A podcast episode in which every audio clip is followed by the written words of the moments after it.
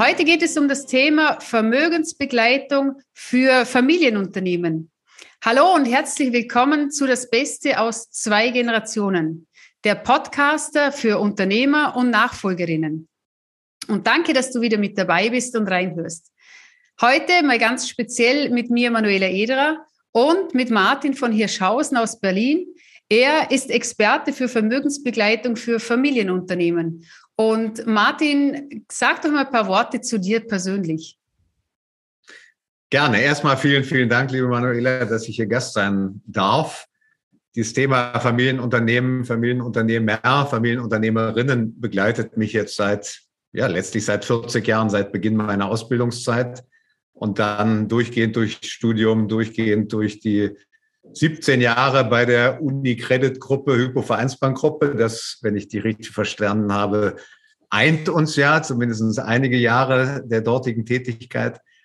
Und dann eine, Zeit lang äh, einen Family Office aufgebaut und wieder zurückgegangen ins Bankgewerbe, zweimal in meiner Laufbahn als Vorstand gearbeitet habend, also immer mit Banken, Finanzen zu tun gehabt haben, allerdings immer, immer, immer mit dem Fokus auf Kunden und Unternehmer, Unternehmerinnen. Und das ist das, was mich treibt, was mir Freude macht, weil das ist letztlich das Rückgrat unserer Wirtschaft, sowohl in Österreich als auch in Deutschland. Und damit würde ich sogar sagen, Rückgrat unserer, ja, ich würde sogar so weit gehen zu sagen, Rückgrat unserer Gesellschaft. Mhm. Und warum hast du dich genau auf Familienunternehmen spezialisiert? Ich habe vom ersten Tag an damit zu tun gehabt, in der, in der Ausbildung schon. Ich habe Kreditanalysen geschrieben über, ja, damals war es zwar Berlin, in Hamburg, wo ich dann 15 Jahre lang tätig war, hieß es Ebbe und Flut sind Kaufmannsgut, also hoch und runter gehört dazu, gehört auch insbesondere zum Banker-Dasein dazu, dann in den schwierigen Phasen auch so ein Kreditengagement durchzuhalten.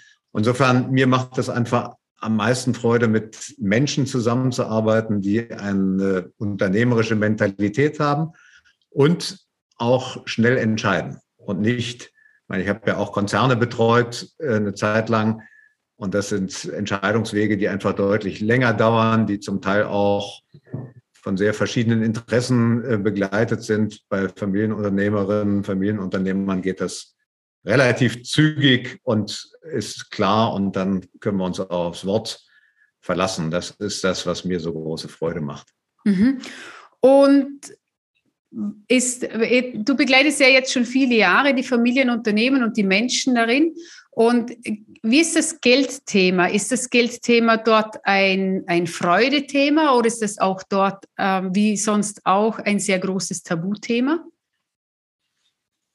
Ich glaube, das ändert sich gerade von der Generation, ich sag mal, von den 70-Jährigen zu den 40-Jährigen, auf jeden Fall zu denen, die jetzt 30 sind. Also von dem Satz über Geld spricht man nicht, würde ich sagen, als das, was einen offener werden lässt, was einen auch mehr Erfahrung gewinnen lässt. Über Geld spricht man doch.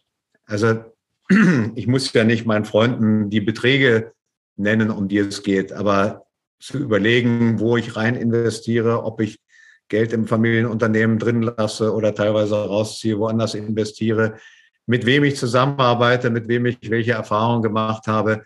Da werde ich ja nicht dümmer, wenn ich das teile und mich mit anderen zusammentue. Das kann eine gute, enge Freundesgruppe sein. Das können auch unabhängige Begleiter sein. Das können, ja, es bieten sich viele dafür an. Und deswegen gilt es ganz genau hinzugucken, wer hat welche Interessen, sind die wirklich neutral, sind die einzeln und allein auf den Kunden fokussiert oder gibt es doch zum Beispiel Produktinteressen, ähm, wie werden diejenigen vergütet, äh, die beraten und begleiten.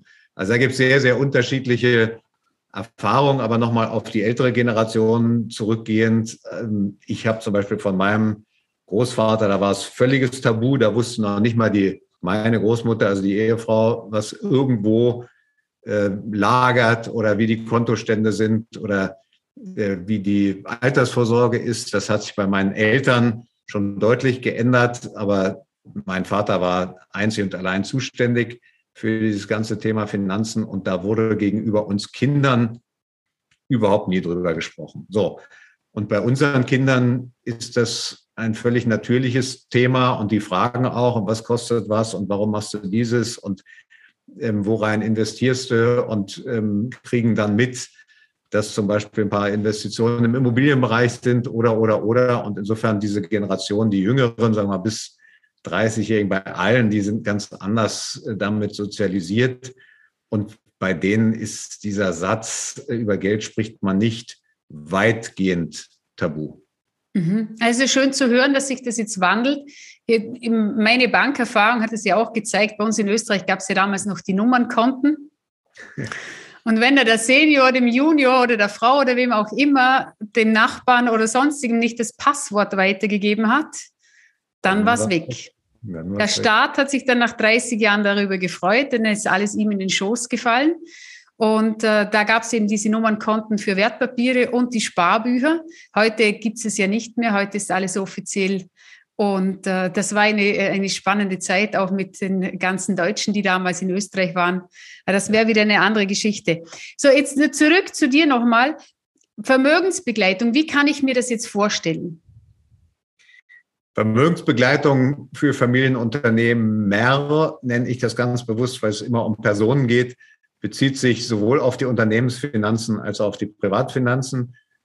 Das erste ist immer eine Ist-Analyse, also zu gucken, was ist denn vorhanden. Und zu meiner großen Verwunderung, auch schon in der Bankzeit, ist diese Frage gar nicht leicht zu beantworten. Es ist manchmal eine Struktur, insbesondere auf der Privatvermögensseite, die durch Zufälle entstanden ist, wo mal eine Wohnung gekauft wurde für ein Kind, was studiert hat in einer Unistadt, ähm, wo es diverse Depots gibt, die nicht aufeinander abgestimmt sind, wo es ein Chance-Risikoprofil äh, gibt, was unklar ist und nicht definiert wird, sowohl im liquiden Bereich als auch im Gesamtbereich.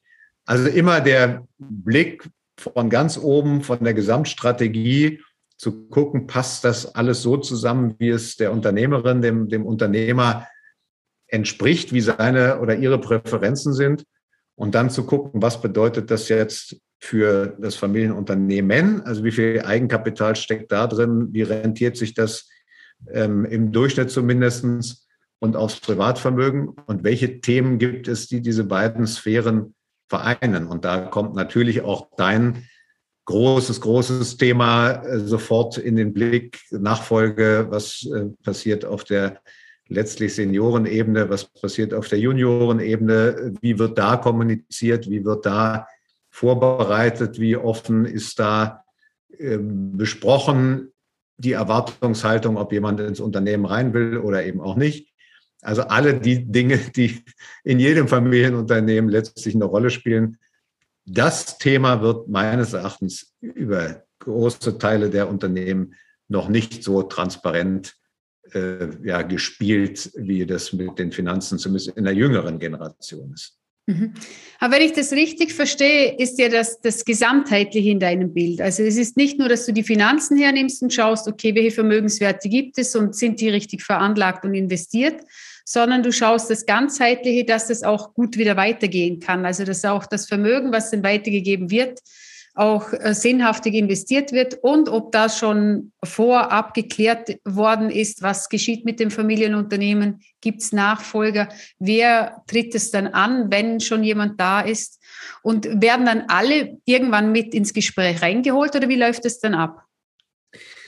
Das hängt einzig und allein an dem Kunden, der mich beauftragt, der mich bezahlt, welche Intentionen er oder sie hat, ähm, ob das zum Beispiel in Richtung Ehepartner auch geht oder in, in Richtung Kinder oder aus Kindersicht in Richtung Eltern. Also das ist mal so, mal so. Wichtig ist immer, dass es zu der Kundin, zu dem Kunden passt. Das ist das wirklich Elementare. Das heißt, es gibt nicht richtig und falsch. Es gibt auch nicht dieselbe Lösung für zwei unterschiedliche Personen, geschweige denn für zwei unterschiedliche Unternehmer. Es gibt auch keine Prozentzahlen, wo sozusagen einigermaßen festgelegt ist, so und so viel Prozent soll im Unternehmen liegen, so und so viel Prozent im Privatvermögen und vom Privatvermögen so und so viel in Immobilien, so und so viel in Unternehmensfremdenbeteiligungen und so und so viel in liquiden Anlagen. Also das ist unterschiedlich. Im Regelfall fängt es mit einer Person an. Und zu gucken, wie gesagt, wie ist die Ist-Analyse, ähm, welche Ziele hat, hat diese Person, wie ist die Rolle auch in so einem Unternehmen, wenn es um eine jüngere äh, Person geht, ist überhaupt ein Interesse da, ins Unternehmen hineinzuwachsen? Äh, wie wird gegebenenfalls die Qualifikation äh, entwickelt? Das Thema ist auch bei denjenigen, wo klar ist, dass sie nicht in ein Unternehmen rein möchten, denn die Verantwortung für einen Gesellschafteranteil ist vorhanden, egal ob ich da ins Unternehmen reinwachse oder nicht. Also die Fragestellungen sind unglaublich vielfältig und dieses Thema, ja, ich habe das inzwischen genannten Notfall, gehört für mich zwingend dazu. Also was passiert denn, wenn die Person, um die es insbesondere auf der Seniorenebene morgen nicht mehr gibt. Also mhm. Horrorszenario fährt gegen den Baum. Ähm, was passiert dann? Sowohl auf der Managementseite als auch auf der Gesellschafterseite äh, ist da vorgesorgt im Sinne von passgenaue Erbschaft, äh, Vorsorge für Erbschaftssteuerzahlung und, und, und. Also diese Themen gehören dazu, die unterliegen manchmal der Diskretion und manchmal wird damit offener umgegangen von, von der Kundin, von dem Kunden. Also insofern es ist unglaublich vielseitig und die Dinge hängen alle miteinander zusammen. Und gerade deswegen ist es mir so wichtig, völlig unabhängig zu sein, völlig unabhängig agieren zu können. Das heißt, ohne jedes Produktinteresse, ohne jede Produktkooperation einfach zu gucken, was passt, mit wem können wir zusammenarbeiten, mit wem arbeitet der Kunde jetzt schon zusammen, macht das Sinn, das fortzusetzen oder wie macht es Sinn, auf Preise zu gucken, zu gucken, ob zum Beispiel Depotpreise aus meiner Erfahrung, aus meinem Wissen heraus sozusagen in Ordnung sind für die Leistung, die da angeboten wird. Also immer mal wieder zu gucken, was ist denn die neue Ist-Situation, hat sich im, im Bereich der privaten Überlegungen irgendwas verändert, was natürlich dann Schlussfolgerungen hat für die Vermögensanlage, sowohl auf der Privatseite als auch auf der Unternehmensseite. Mhm.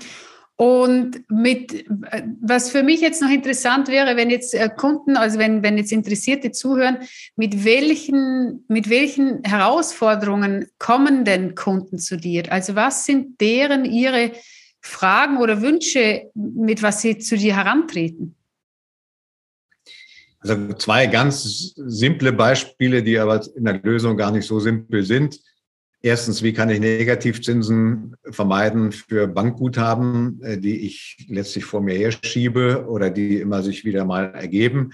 Zweite Frage, können Sie mal auf mein Depot gucken, ob das sozusagen in Ordnung ist? Das sind noch die einfacheren Fragen. Komplexer wird es dann zu sagen, was soll ich denn als Senior machen in der Situation, zum Beispiel in der Notfallsituation, einfach einen Sparringspartner zu haben, mit dem man sich ähm, ehrlich, offen, vertrauensvoll austauschen kann und nicht mit jemandem austauscht, der gegebenenfalls entweder eigene Interessen hat oder zu tiefen Einblick, sei es Steuern, äh, sei es Anwalt, die ja oft die ganze Familie beraten. Ähm, dann die Frage zum Beispiel Beiratsbildung, Aufsichtsratsbildung. Äh, mache ich sowas als Unternehmer? Wer soll da gegebenenfalls rein? Mit welchen Schwerpunkten, mit welchen spezifischen Kompetenzen? Ähm, dann die Frage, wie gesagt, diese Kinder, äh, ja, letztlich geht es immer um, um Gerechtigkeit, um Familienfrieden. Wenn ich weiß, dass jemand reinwachsen will, mir nachfolgen kann und, und möchte und zum Beispiel in einem ganz konkreten Fall drei Schwestern nicht äh, ins Unternehmen wollen, aber eine will rein, wie kann ich das so gestalten, dass es auf der Eigentümerseite so ist, wie ich mir das vorstelle für die nächste Generation und wie wird gegebenenfalls in dem Beispiel dann fair ausgeglichen.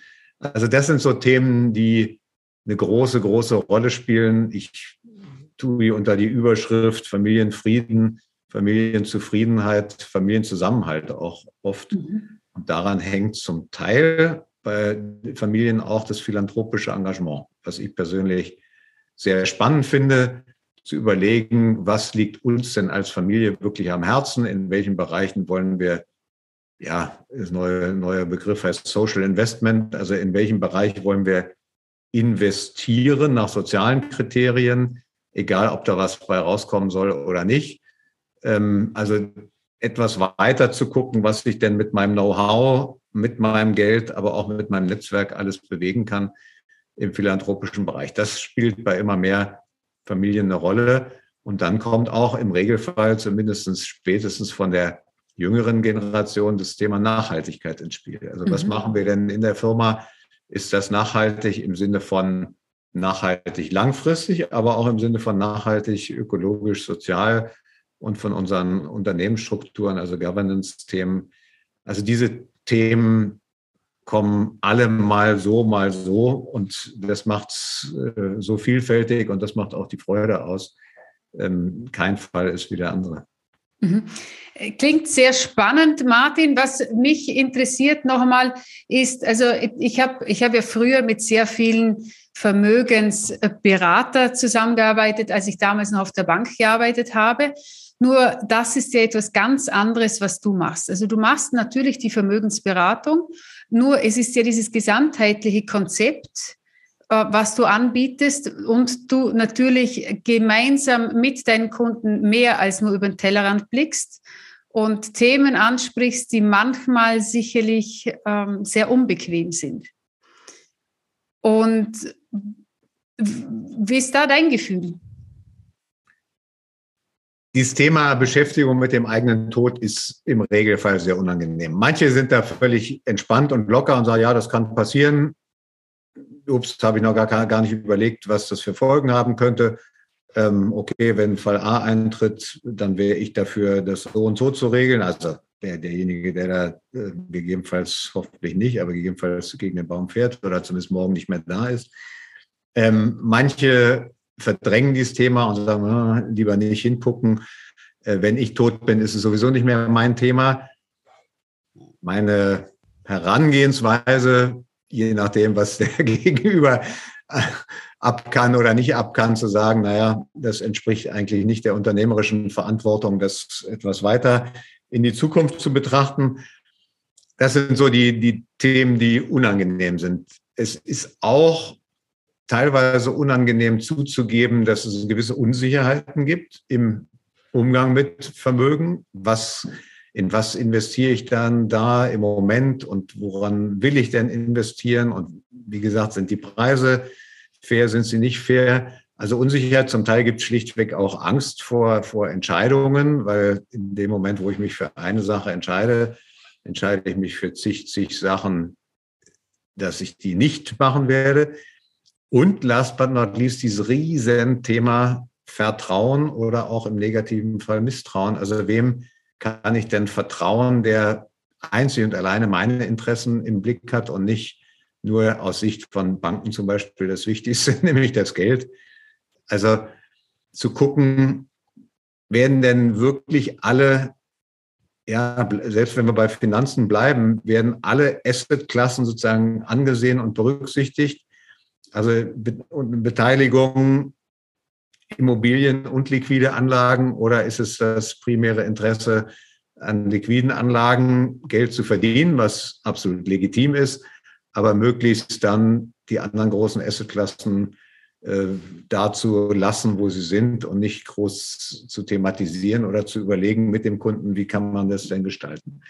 Und nach meiner Erfahrung ist es schlichtweg so, dass selbst bei Family Offices oft äh, es Schwestergesellschaften, Tochtergesellschaften gibt, die diese Unabhängigkeit leider nicht in dem Maße leben lässt, wie ich es mir äh, wünsche und wie es meines Erachtens auch für die Kunden gut ist. Mhm.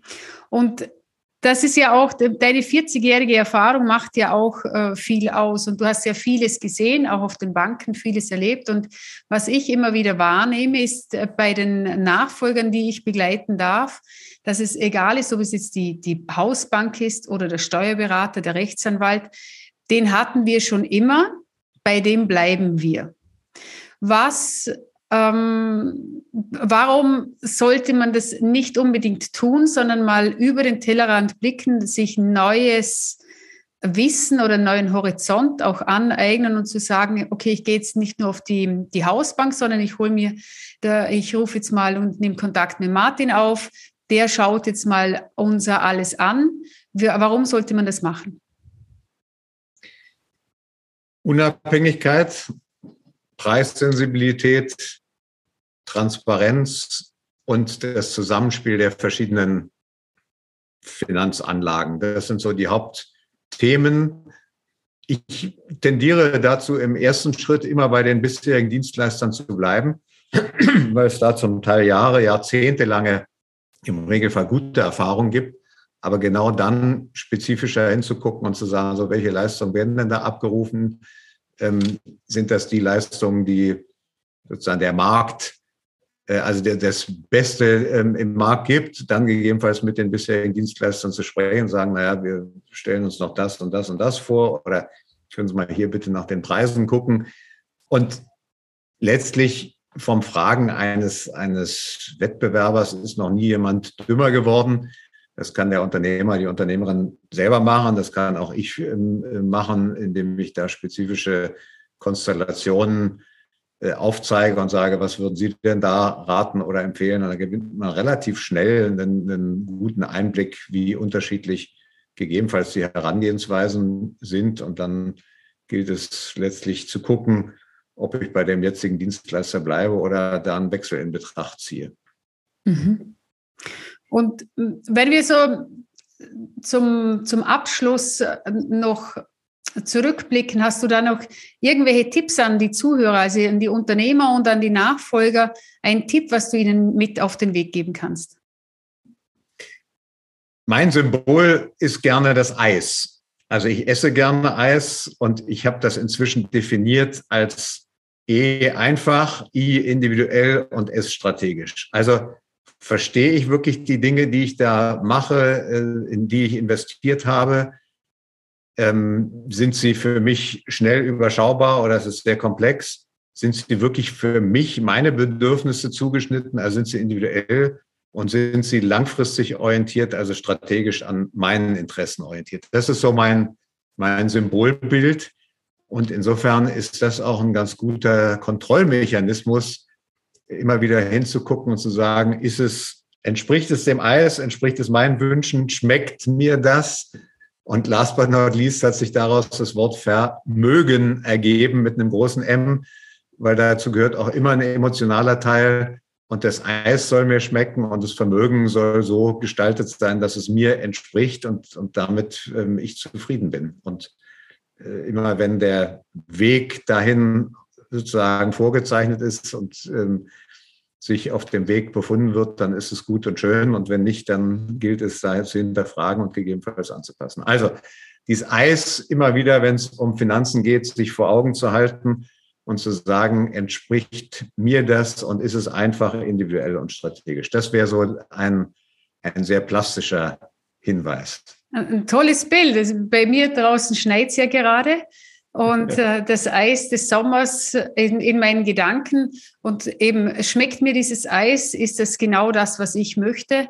Oder sind da ein paar Kugeln Eis mit drauf, die gar nicht meine Sorten sind? Und ähm, auch mal einen, einen anderen Blickwinkel zu bekommen und nicht immer nur ein Leben lang das Schokoladeeis zu essen, macht ja auch Sinn und zu sagen, nee, wir probieren jetzt mal eine andere Sorte aus oder gibt das und das noch mit in Eisbecher rein, um äh, unseren Horizont zu erweitern. Und wenn die Zuhörer jetzt ihren Horizont erweitern möchten, was Vermögen anbelangt, äh, sag mir doch noch kurz, ab welcher Summe das oder welchem Vermögen das denn von Interesse ist, so mit dir Kontakt aufzunehmen. Also das sollte bei Eigenkapitalvolumen in der Addition von Privatvermögen und Unternehmensvermögen schon eine siebenstellige Summe sein. Die Komplexität spielt sicherlich auch eine Rolle. Also insofern ab siebenstelligen Beträgen und Themen, die den oder diejenige gerade bewegen. Mhm. Und wie kommen denn die zu dir? Also wo können Sie, wie können Sie mit dir Kontakt aufnehmen? Zum Glück geht es meistens über Empfehlungen. Also Menschen, die entweder zufriedene Kunden sind oder die von mir und meinen Dienstleistungen gehört haben oder die Erfahrung mit mir haben, die Erfahrung mit dieser Unabhängigkeit haben, mit dieser völligen ähm, ja, neutralen Herangehensweise, die kommen auf direktem Wege und alle anderen äh, gucken gerne auf die Internetseite äh, www.martinvonhirschhausen.ag oder aber schreiben ein kurzes E-Mail oder rufen an. Ich freue mich über alle Wege der, der Kontaktaufnahme und ähm, biete da gerne erstes kostenfreies äh, Kurzgespräch an, um mal zu hören, welche Themen gibt es denn, welche Ziele sind damit verbunden und was kann ich dazu tun, um das hoffentlich etwas ja, besser zu machen, zufriedener zu werden für die Kunden, sicherer zu werden, unabhängiger zu werden. Ja, wir werden deine Kontaktdaten auf jeden Fall in den Show Notes vermerken und da kannst du gerne, also lieber Zuhörer, darauf klicken, nimm Kontakt mit Martin auf, lernt euch persönlich kennen. Er ist wirklich ein sehr angenehmer Herzensmensch, mit dem man auf Augenhöhe sehr gut kommunizieren kann. Und ich freue mich, wenn euch dieser Podcast gefallen hat. Danke dir, Martin, dass du Gast bei uns im Podcast warst. Und wir sehen und hören uns nächste Woche wieder. Alles Liebe, die Manuela. Tschüss.